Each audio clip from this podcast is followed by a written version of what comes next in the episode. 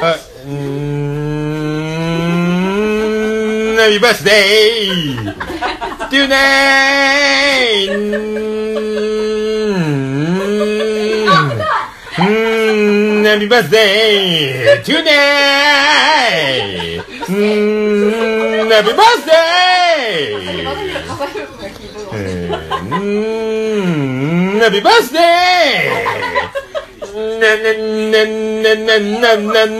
ナビバースデー。ディアうんナビバースデー。ナビバースデー。トゥー。ナイはいどうぞ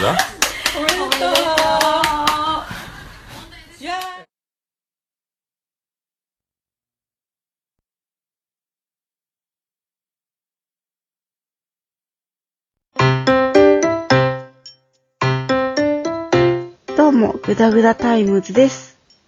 このポッドキャストは MTF のシート、残念な滅が。いろいろなことについてぐだぐだ話し合う、脱線型ポッドキャストです。あらかじめ決めておいたトークテーマからの脱線、微妙にマニアックな喋りなど、ぐだぐだ感が満載です。お気軽にお聞きください。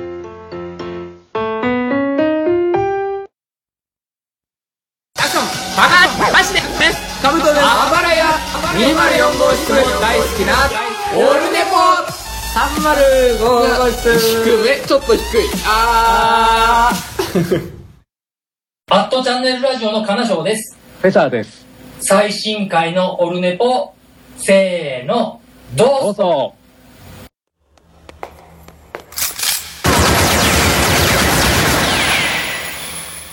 オルネポ。悪くないわよラ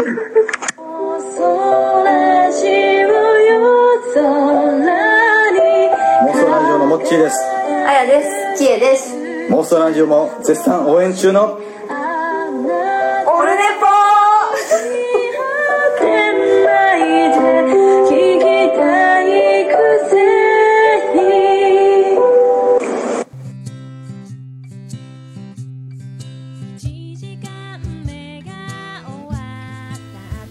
どうも、さあ、2分40秒以上過ぎてから、えー喋り始める、えーオルネポでございますけど。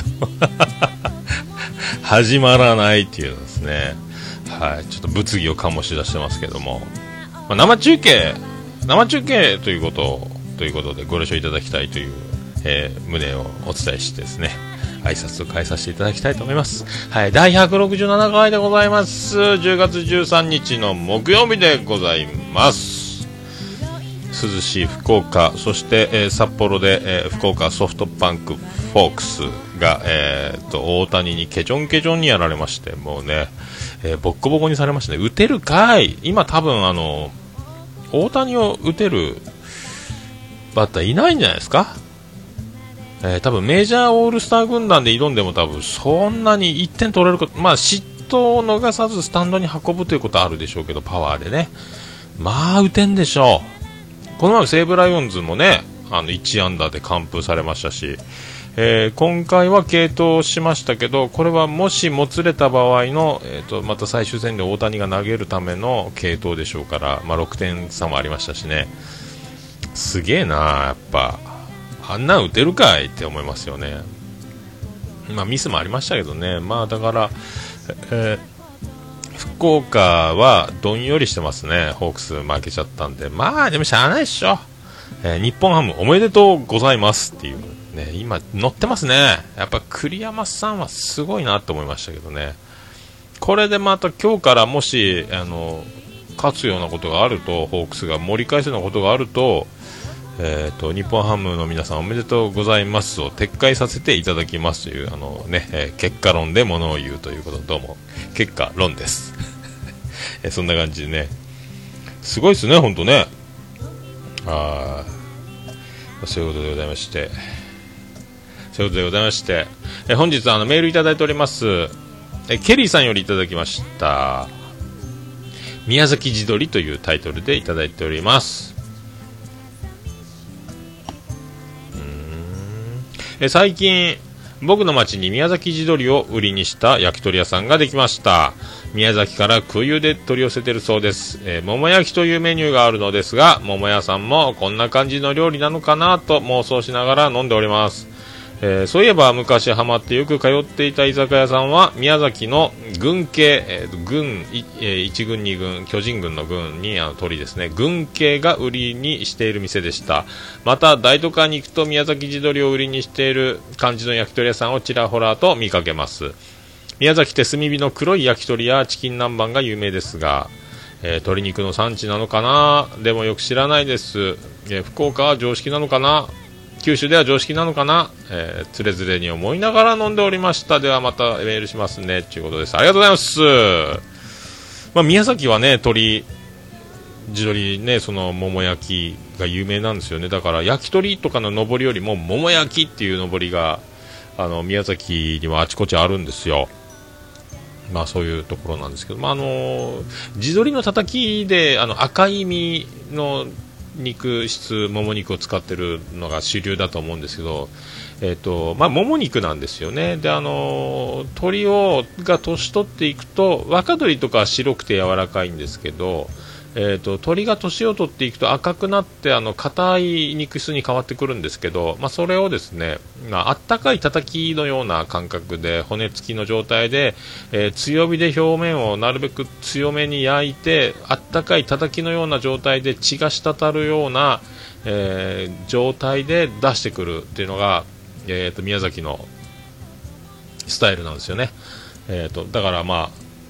あったかい叩きって感じなんですけども血が滴ってるんで今ちょっと保健所的には厳しいんでちゃんと焼いてくださいよ、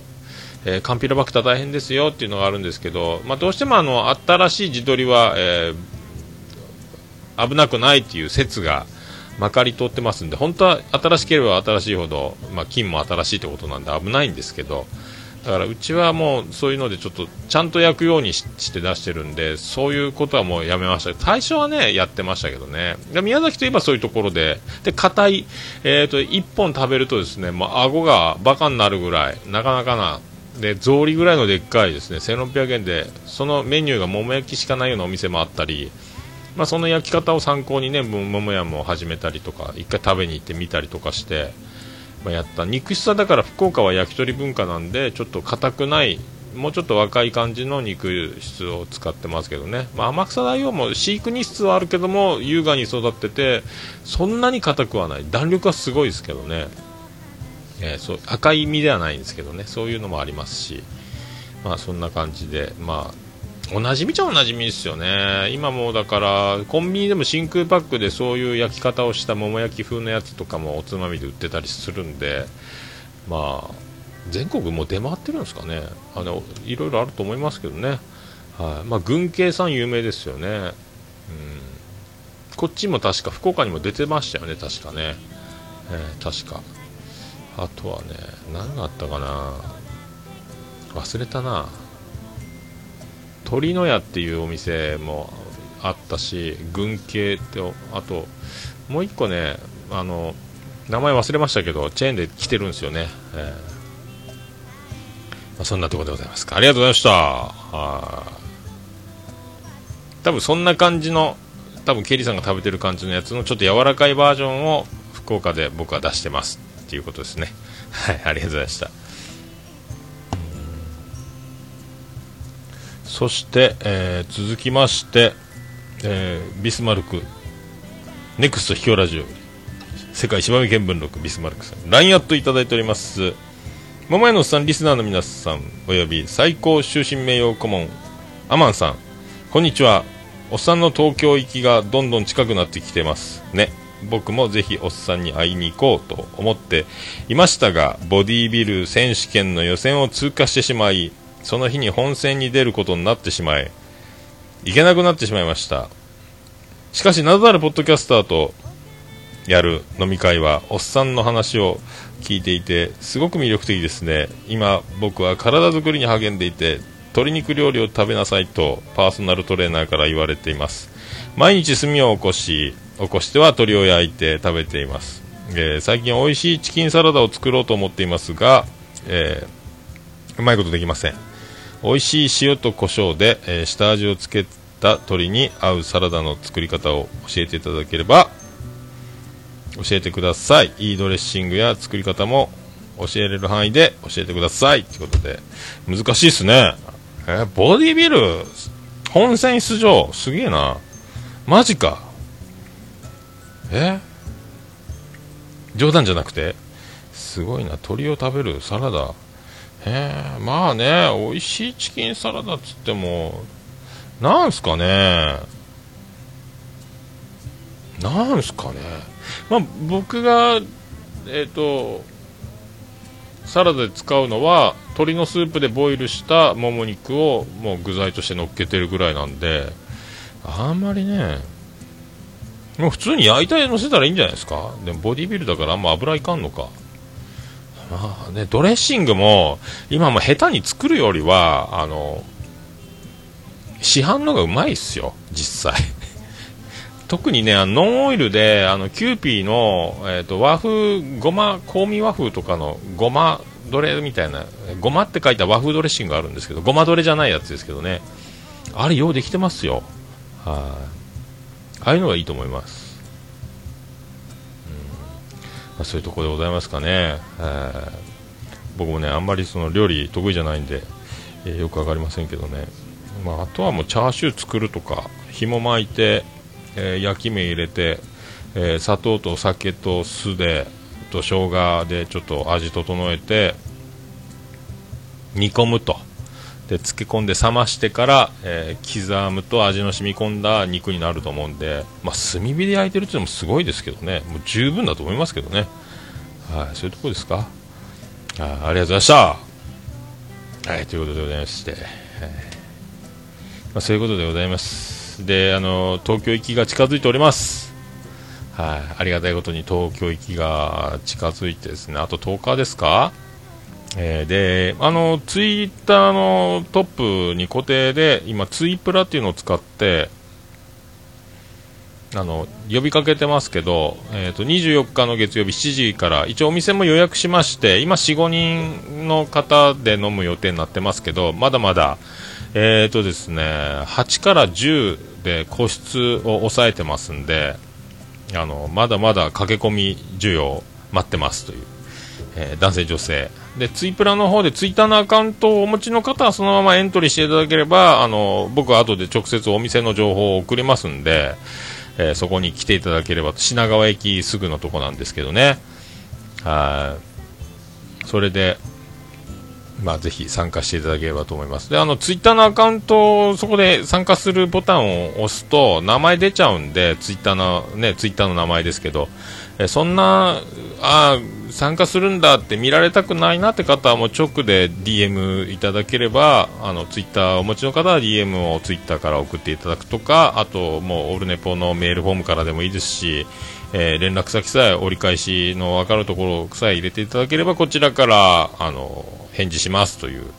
形で、えーなんとか皆さんあの24日土平日の月曜日品川で飲みませんかというお願いを、えー最後のお願いにやってまいりましたというあ来週も1回ありますかね直前ね。はい。いや楽しみですね。でゼロ次会も今2人3人ほど、えー僕入れて僕入れて34人になりそうなところなんでまたゼロ次会から楽しい感じですよ。はい。まあそういうところでね。ゼロ次会の方も参加される方はまたその待ち合わせ場所を、えー、と後で連絡しますんではい。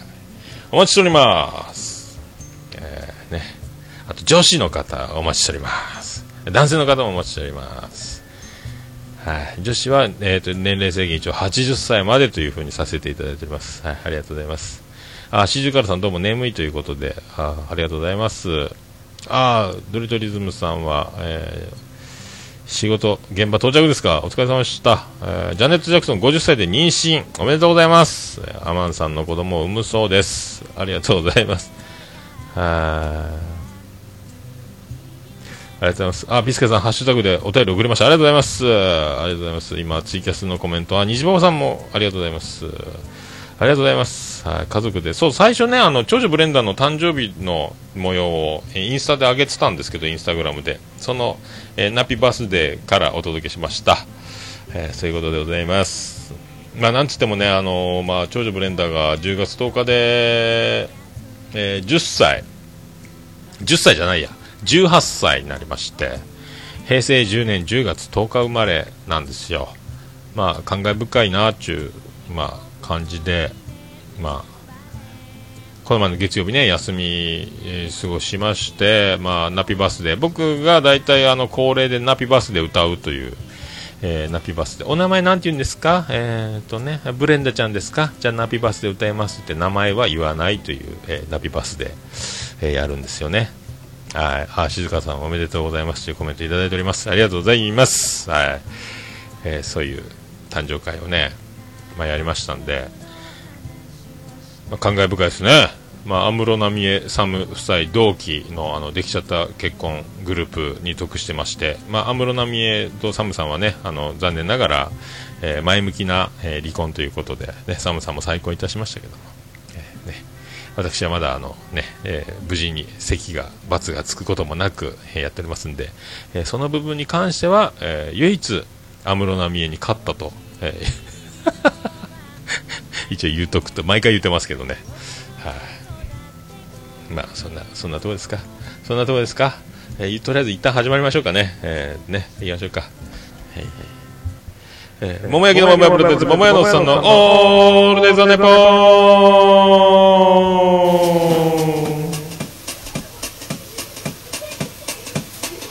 ててて、てててて、ててて、てててて、てて、てて、てて、ててて、ててと。福岡市東区前松原赤目と交差点付近の桃焼きの店桃屋特設スタジオから今回もお送りしております桃屋のおっさんのオールデイザネポン第167回10月13日の木曜日どうも、ジェイシンです。ということでやっておりますけどね。世界一一なぜもでございますはい。ていやー、そういうことでね。はい。あー、シジュカルさんもね、えー喜んでおります。おめでとうございますと。はい。これ、オルネポの収録なんですけど、シジュカルさんまだ飲み込めてないみたいですね。はい、そういうことなんですよ。ありがとうございますね。まあね、あれから18年ということで、まあ、よくぞ、まあ、生きとるなという、まあ、感じですよ。はい。感慨深いですね。はい。まあね、そんな言うてもこんな感じなんで、まあ、こんな感じなんですけども、まあ、親として何かできることを、えーやった覚えもなく、まあ、共同生活をしているという感じなんですけどね。はい。まあ、そんな、こんなで、えーございますので、えーそれでは第162回、えーっと、これやばいぞ。また、やばいぞ。それではよろしくお願いいたします。ジャンルもスタイルも年齢も距離も超えて音楽とつながりと情熱だけがそこにあるバーチャルミュージックフェス音ガメフェス2016パッション音ガメフェスは音楽好きによる今季のバーチャルミュージックフェス。今年はファッションをテーマに。プロはま問わずバーチャルとは思わせない。ここだけでしか聴けない熱いライブステージを皆様にお届け。配信開始は2016年11月5日。この日の夜には配信開始記念生放送で盛り上がろう。今年の出演アーティスト。春。アニマルキャスターズ。笹山。DY Q from 3アヤコング。川崎イエロー。ユミユミパラダイス。デストロイヤーズ。メガネ D 深夜。新崎。発注シグマ。人の子。レプ。ー青いコッシー。今年で4回目になる音ガメフェス。これまでの音ガメフェスも全て絶賛無料配信中。全ての音ガメフェスに関する情報は「音ガメフェスポータルサイト」と検索して特設サイトをご覧くださいあなたが聞いた時がライブの時間。それがオトガメフェスです。オトガメフェス2016パッション。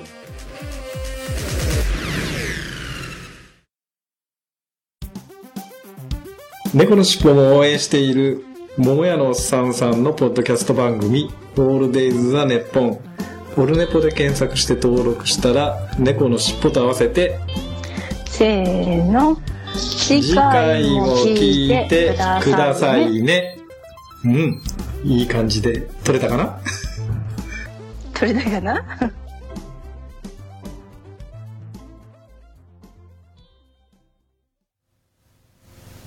どうもありがとうございました。しずからさん、167回目の収録です。なんか、飲み込めてないみたいです。あ、ルイシーさんどうもです。生中継でやっております。なかなか喋、えーり出さない、えーオルネポ。そして、また CM が入るの、オルネポでございますけども。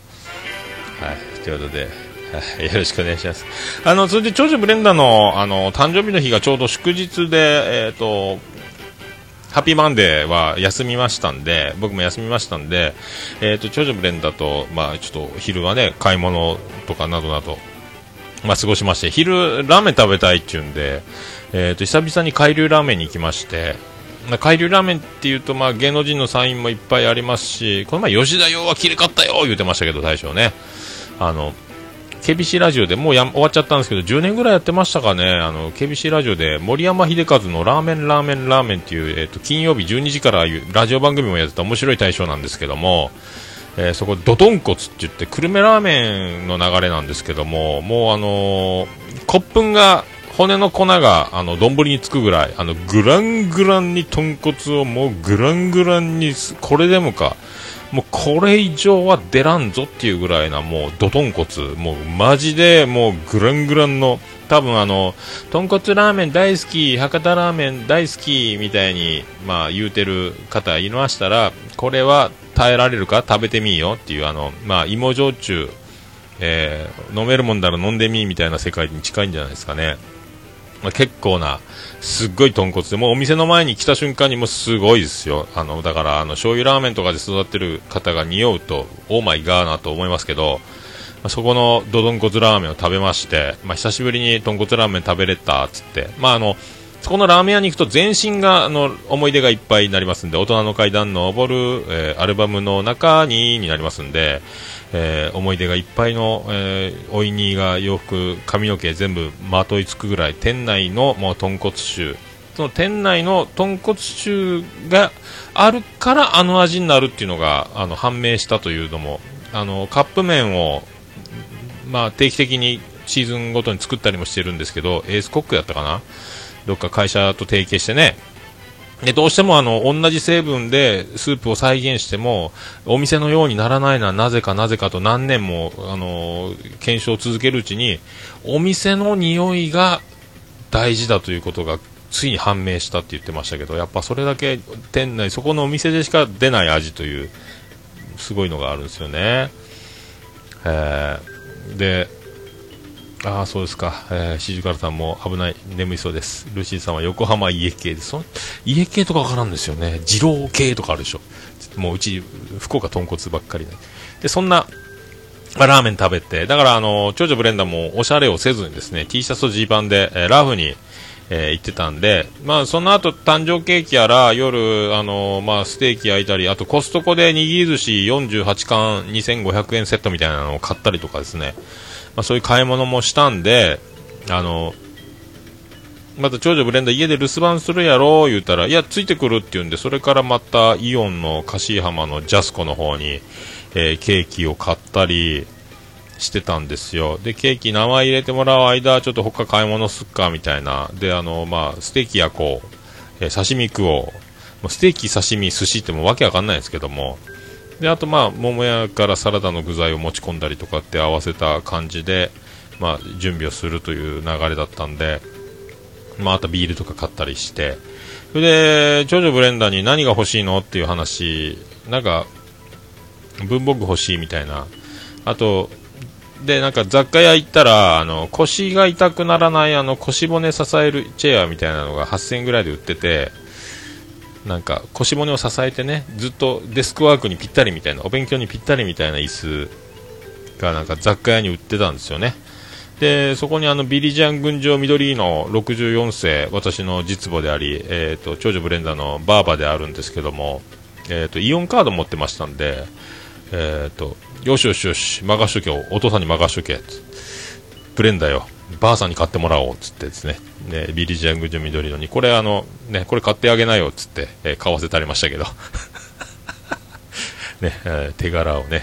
手柄取った、取ったった感で、ね、まあ、買ったって、で、まあ、そんなこんだしてたら今度、まあ、ビリジャン群青緑の64世が財布買いたいんで、ちょっと財布見てるわ。っ、つっていなくなって、え、何々って見てて、えっ、と、この財布いいね、みたいに言ってて、で、これ、ヘビ側の財布、これ買おうかな、言ってて、気持ち悪いね、でも、その鱗みたいなやつ言ってて、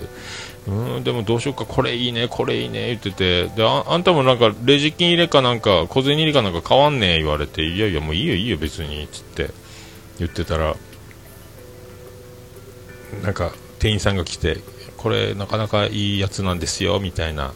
で、ヘビはいいですよ、とかね。あの、今年は財布を買うにふさわしい年なんですよ。あ、猿年言うもんね、みたいな盛り上がって。で、ヘビも日本製ですし、これあの、もうね、なかなか剥がれませんから、みたいな。えーっと、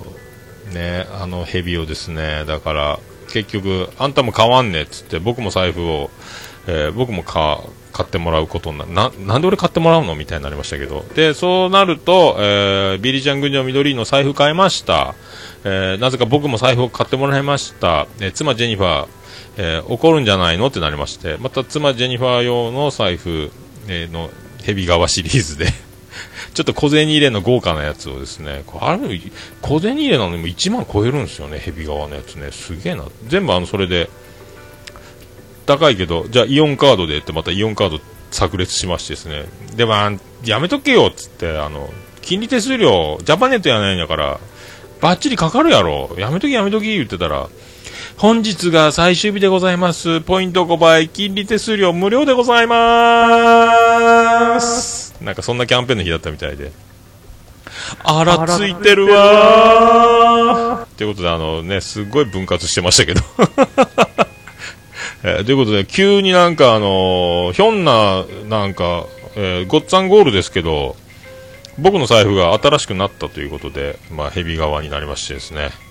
えーびっくりしましたね。まあ、ちょっと触り心地気持ち悪いんですけどね、鱗がもうドロドロドロってなっててですね、これもまあインスタグラムで上げたのは上げたんですけどね、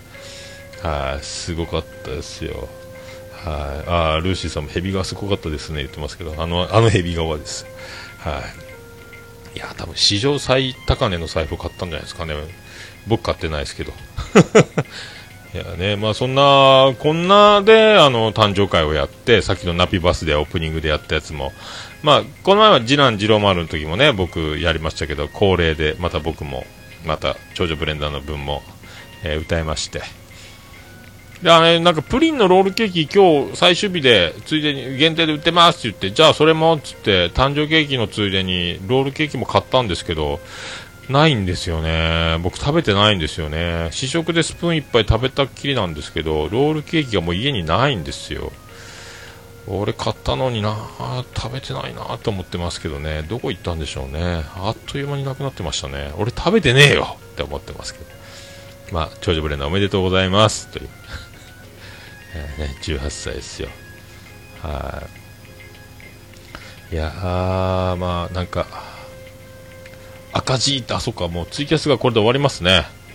また、一回終わったら、またつなぎましょう。はい。自然とつながると思います。はい。きっとつながると思います。まあ、そんなね、あの、で、途中でなんかあの妻ジェニファーが、えー、と長女ブレンダー生まれた当時のアルバムを、あの持ってきてですね。それもインスタグラムで1ページ分だけこうごそっと上げたんですけどあのあ長女ブレンダー、えー18歳です、はい、18歳でございますよ。ありがとうございます。でまあ見てたら、当時26歳、27歳の僕が映ってるわけですけど、まあ痩せてて色白で、まあタバコも吸ってたっていうのはありますけどね、あのガリッガリなんですよ。えーまあ、桃屋オープン直前に過労でぶっ倒れた時が64キロぐらいなんで、多分、68キロ、70キロ70キロちょっとぐらいのとこだったと思うんですけどね、えー、それでもまあ、あのあれですよ、あの青白くて、でまあ、家を出てあの帰ってくるのが20時間後の生活をしてたんで、フリーターで居酒屋と魚市場と掛け持ってやってたんで、えー、っともう体力は限界ボロボロだったんですけど、そんな青白い顔を見てて、まあ、明日にも死にそうな顔色なんですよ、今の僕からして。あ20代の僕が、えー、今40代の僕の方が、なんか多分並ぶと、多分今の僕のが多分若いんじゃないかと思うぐらい違うなと思って、まあ、太って皮がパンパンっていうのもあるんですけども、いや、お前死ぬぞって当時の僕に言いたいですけど、よく生きてきたなっていう、なんか、もう生命力なんかありゃしないですよね。まあ、その魚市場と居酒屋掛け持ちの合間の休みで多分、初めておばあちゃん家に長崎に連れてった時、長女ブレンダーを0歳でね、半年ぐらいで連れてった時ですか？あの、その時の写真だったんで、まあ、その寝てないのもあるんでしょうけど、もともとまあ寝、寝、寝たくても寝る時間のない生活をしてたんで、まあそういうのもあるんやろうけど、すごいなと思いましてね、よう生きてんなって思いました、あの、僕が。ぶっ飛びますね、あれはね。すごい写真やなと思いましたけど。まああれから、まあ無事に、まあ18年と、まあね、あの、よくぞ生まれて来たなっていうところですよね。まあ一時は、あの、猛反対を食らってですね、あの、まあ強行突破で、えー、現在に至るわけですけども、すべてを、えー、条件を、あと、条件揃ってから、えー、結婚しなさいという指示を無視したわけですけど、そうなっていた場合、長女ブレンダーはこの世にいないというところを考えると、まあ、それもまあ、ゾッとするところ、まあ、まあ、だまあ、うまいこと、うまいこと言ってんなと思いますけどね、あの、その場その場を、なんか必死こいてやってる結果ですけどね、まあ、よかったなと思いますね。はい、あ、いろいろあんなって思う。たまあ、18年は18年って長いですけど、まあ、昨日のことのようというか、もうすっかり忘れてるというか、えそんな経ったんだっていうのかなんかちょっといろいろ感じました。そんな写真を持ち出してきたというですね妻ジェニファーのそのアルバムごそっとね持ってきましたけどね。いやーびっくりしましたね。まあそんな、えー、曲をお届けしようかと思います。はい。まあ、このね、23日から東京行って、まあ、24日は品川で7時から飲みませんかという、えー、そんな歌、そんな歌をお届けしたいと思います。いきますか？ちゃんとかかりますか、えー、先週失敗してますからね。来た。バディで、触れる。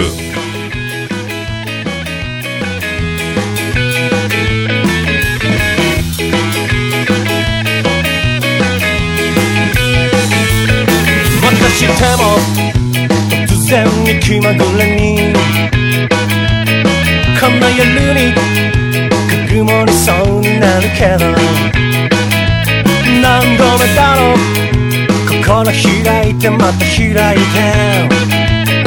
足が嫌な日々見送ってみるわけなんてありすぎてわからない。知ってても知らなくてもさ知らぬ顔をして相変わらず心の奥に乾いた風匂い立つ雨。変わる変わる割り込んでくるけど。色とりどりに触れる気持ち。一つ一つに祝杯を。飲み干せば笑いも溢れる。何度でも喜んで乾杯しよう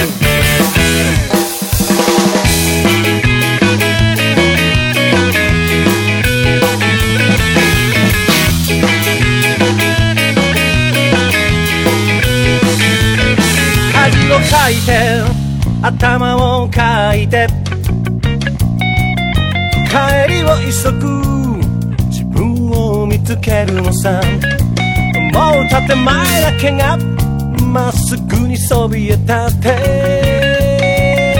本当の本音はビル風にさらされてるよ。またしても突然に気まぐれに。この夜に曇りそうになるけどもう何度目だろう。心開いてまた開いて。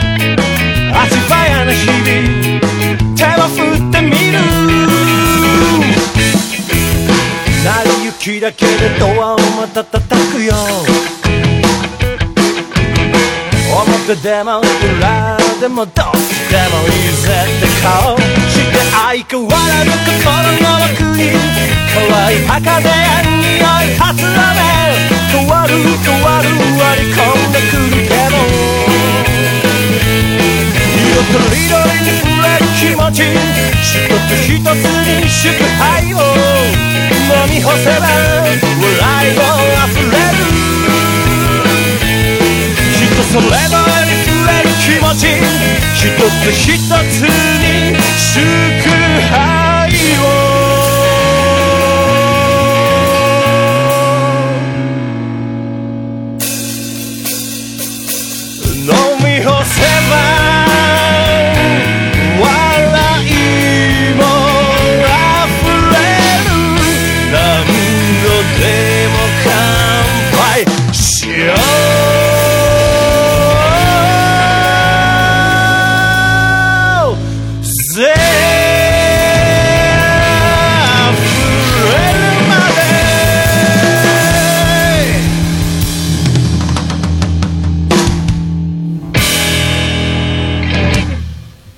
バディで、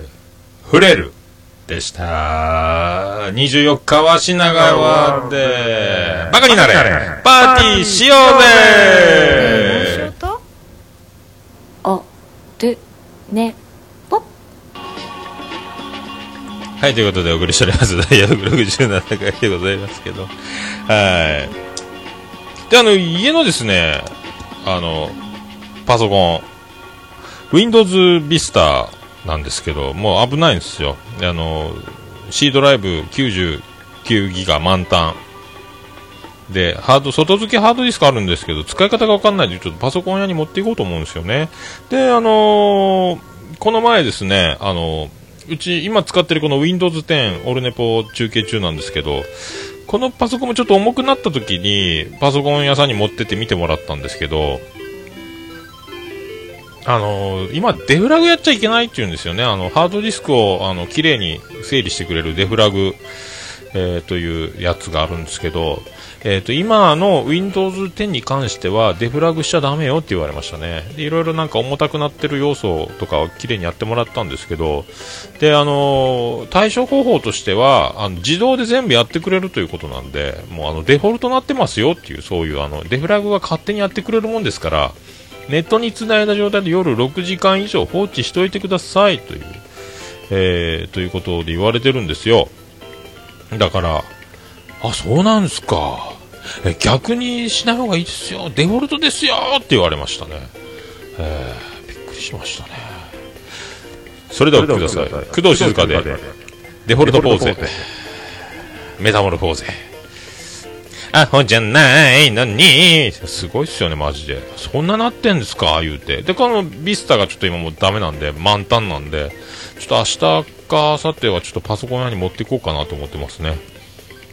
はい。まあそんなね、そんなこんな、そんなこんなでございます。あとあのーこの前、一昨日ですか、やけどしまして、あのー春雨スープをポットにお湯入れて、えっ、と、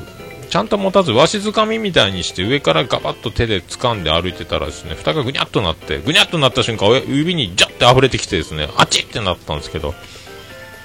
手離すと床掃除大変なんで我慢して我慢して最寄りの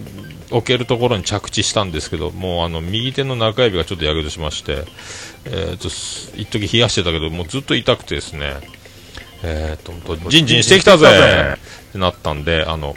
あジンキとポテコの話せばわかるでおなじみのジンジンしてきたぜを使わせていただきましたけどでもうこれ薬オロナイン塗ろうかなと思ったけどちょっと近所の薬局屋行ってみようと思って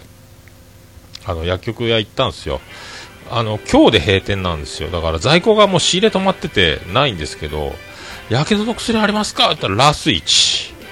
ラスイチありましたね。助かりましたね。結局一回ちょっと塗っただけで、えっ、と、痛みすぐ引くんですね、やけどの薬って。すげえなと。切り傷、やけどにみたいなやつだったんですけど。はい、助かりました。はい、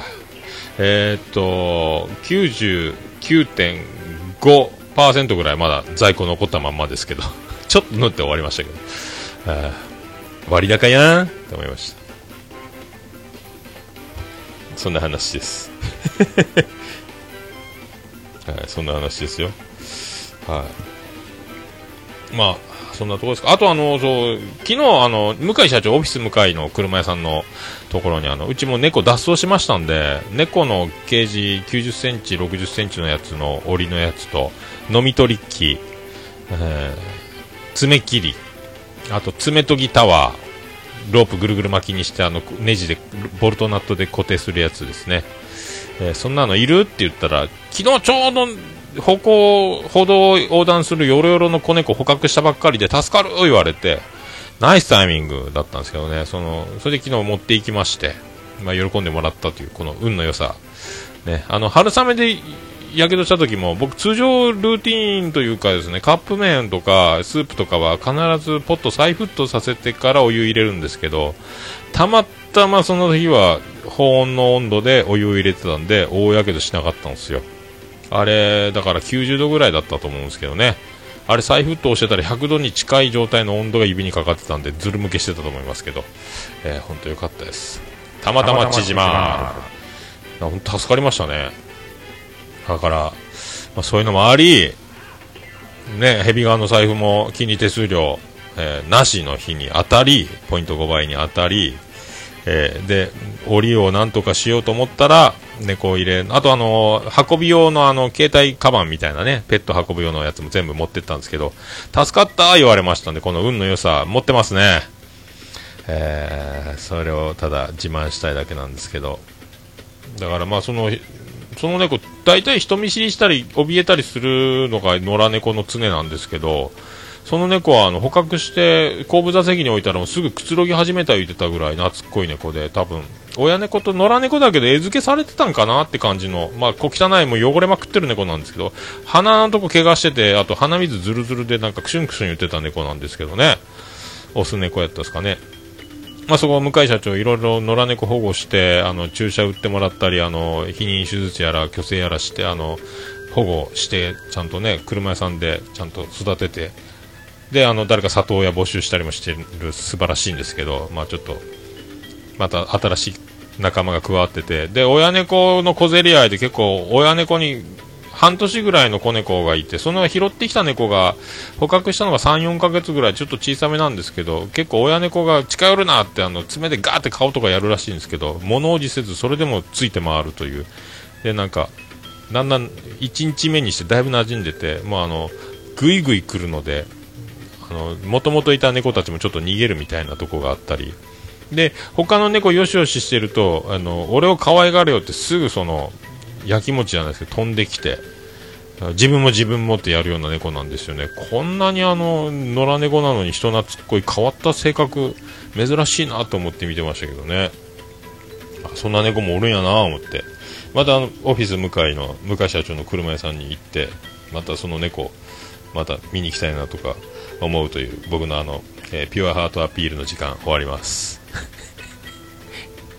さあ行きましょう。それでは行きましょう。ハッシュタグ、オルネポ。オルネポ。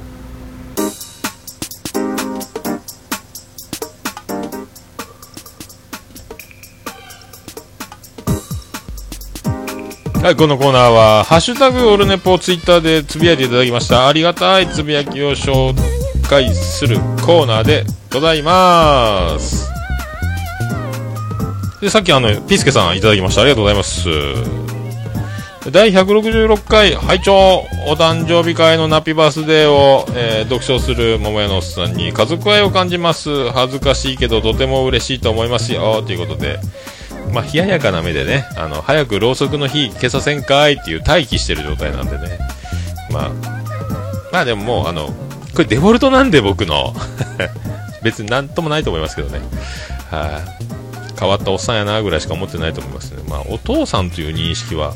えーないのだと思いますけどね。なんかね。なんかだからあんま僕は、あれ、ないんですよね、あんまね。まあ、いつも言ってますけど。え親として、えっ、と、親だからみたいなところがなく、たまたま、えー同居している感覚でしかないんで、まあ、ずっとあの、長女ブレンダーに関しても、えっ、と、ずっとさん付けで読んでましたしね、今はちゃん付けで、だからあの、あ親を、まあ、選んで生まれてくるという説もありますけど、体内記憶みたいなね。えーでも、まあね、こっちもあの、自分の持ち物ではないんで、思い通り、なんですか、マニュアル通り育てればこんな子に育つみたいな、天才が生まれるみたいなことではなく、えー一個人一個人で生活しましょうみたいな感じのスタンスなんで、まあ、あんまりね、あの、親子って感覚が僕に実際はないじゃないですけどね。まあ、そんな感じでございますね。あありがとうございました。さあ、続きまして、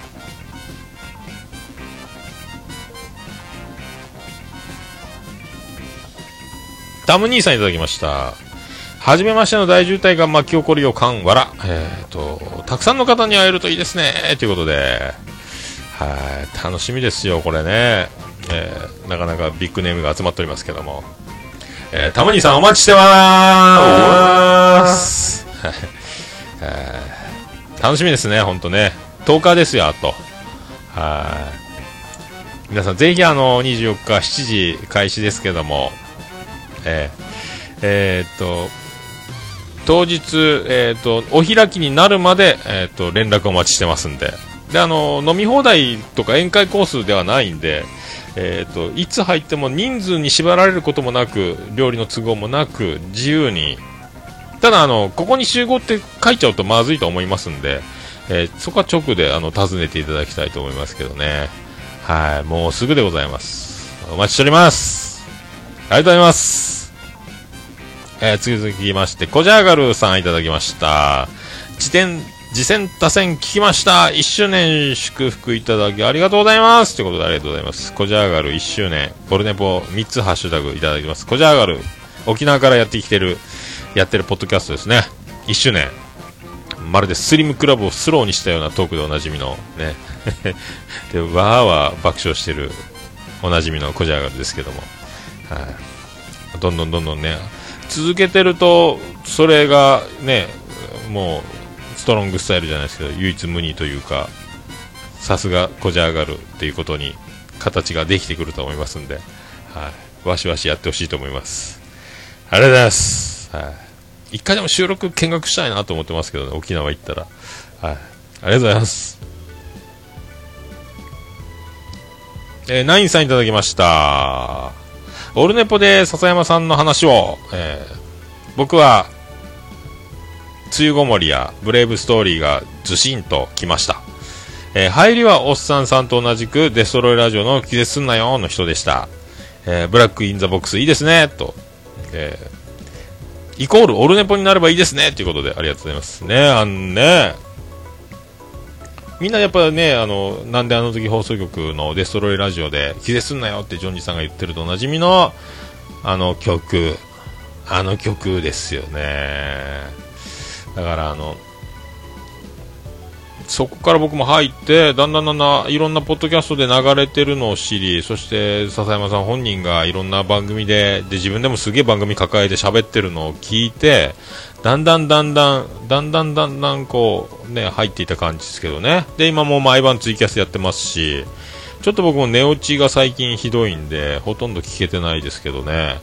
はい。でそう大体あの曲使わせていただきましたという報告もツイキャスでせないかんなツイキャスに入ってコメント入れたいなと思いながら寝落ちしてるパターンが多いですけど昨日もねごっつ寝落ちしてましたもんね、ーそんな感じでございますね。はい。まあねであのー昨日ですか？発売されてますよ。また新しい新しい曲が発売になってます。その名もロマンスストラグルということで絶賛、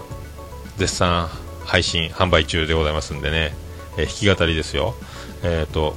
僕も早速買いましたけど、これもまあリンク貼っときますんで、皆さんぜひ、あの、最寄りの、最寄りのウェブで、えーホーム、ネットでお買い上げ、ブラウザで、和製語ではブラウザで言ったら、ウェブじゃ通じないらしいですけど、お買い上げいただければと思いますね。で、えーと、以上ですか？以上ですか？以上ですね。ありがとうございます。ということで皆さん、ハッシュタグオルネポでお気軽につぶやいていただきたいと思います。お待ちしております。大変喜びちょもらんまん、マンモスレピでございます。はいそれでは、ハッシュタグオルネポのコーナーでございました。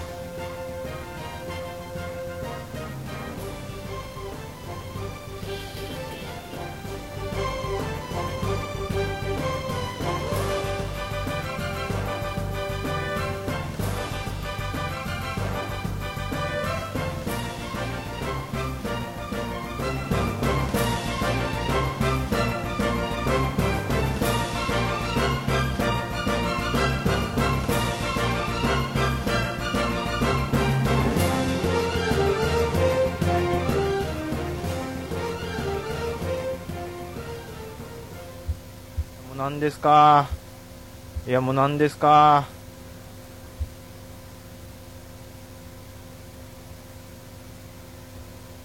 はい。はい。大丈夫ですか？大丈夫ですか？はい。エンディングでーす。ててて、てっててて、てってて、てっててて、てって、てって、てって、てって。て、てと。福岡市東区前松原若めと交差点付近の桃焼きの店桃屋特設スタジオから今回もお送りしました。第167回でございました。桃屋のおっさんのオールデイズ・ザ・ネッポン世界一引き流せるポッドキャストオールネポーた、てとった。はい、毎日が、毎日が。顔面ハロウィンだよ、ジョニースペシャルでお送りしました。8時間88分98秒でお送りしました。なかなかね、ポッドキャスト、えーすぐはじ、喋り始めないといけないんじゃない？案が、えーいろいろ、いろんなところで聞きますけど、まあ、真逆すぎて申し訳ないと思いつつも、でもなんかでも、生放送、生中継でツイキャスやってから、まあ、許してという、ポッドキャスト音声は生中継音声そのままをお届けしてますという体で、まあ、どっちが先かって言った、ポッドキャストが先で始めたんですけどね、なんかね、まあ、いいじゃないですか、ねえって思いますよ。はい。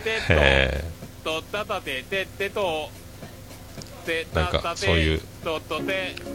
まあそういうことでね、えー許して、ちょんまげ許して、ちゃぶ台スペシャルということで、お届けいたしました。で、まあ、いつもはですね、あのーバディの、星の下、星の上で終わりますけども、今度から、えーっと、エンディング曲を2曲、交互にかけていこうかと思います。さあ、今回から新たに加わるエンディング曲でございます。行きましょう。えー、どこ行きました？笹山で、 Black in the Box。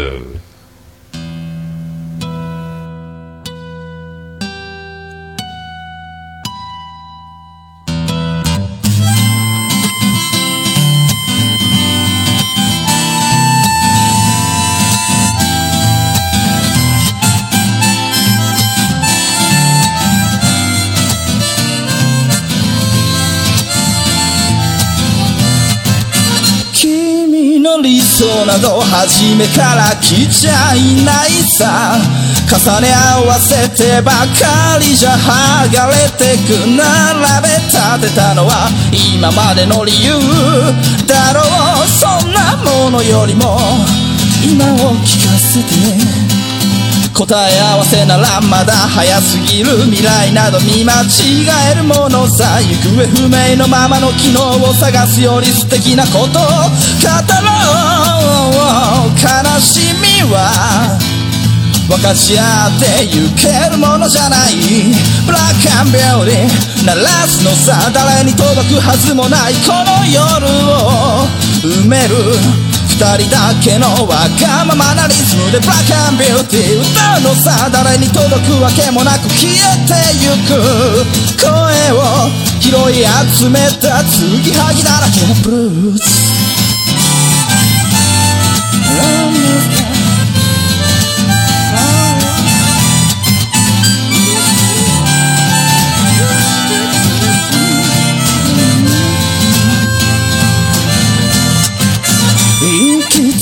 先など初めから決めちゃいないさ。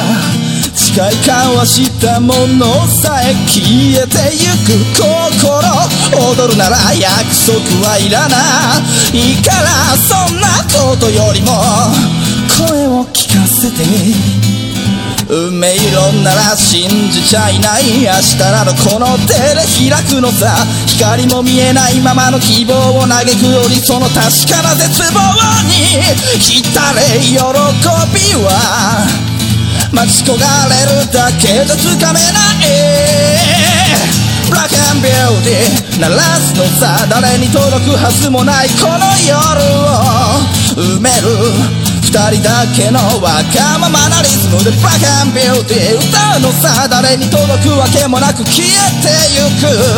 声を拾い集めた継ぎはぎだらけのブルース。なんだそ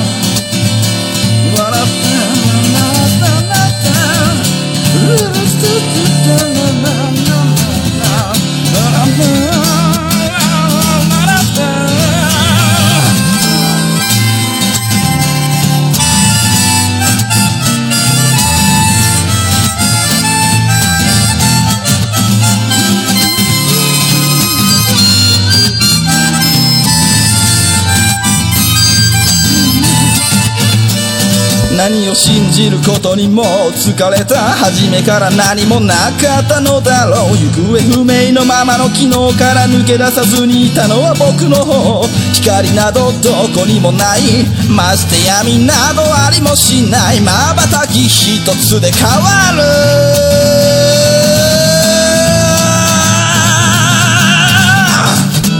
ラックビューティー鳴らすのさ誰に届くはずもないこの夜を埋める二人だけのわがままなリズムでブラックビューティー歌うのさ誰に届くわけもなく消えてゆく声を拾い集めた継ぎはぎなままのブラックビューティー The Boss Lady 消え失せるばかりのこの夜を埋める埋める埋める歌おうブラックビューティー The Boss Lady 消え失せるばかりのぬくもりはもういらないいらない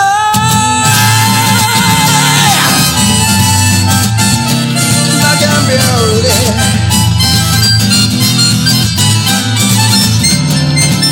消え失せるものならもう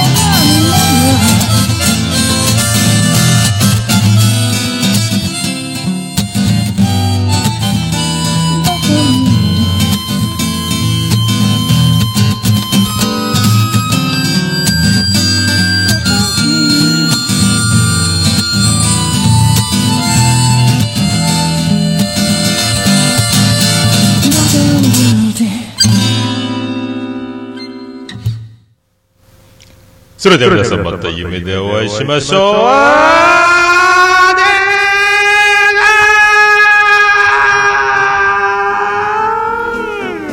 福岡市東区若宮と交差点付近から全世界中へお届け。桃屋のおっさんのオールディーズだネポー。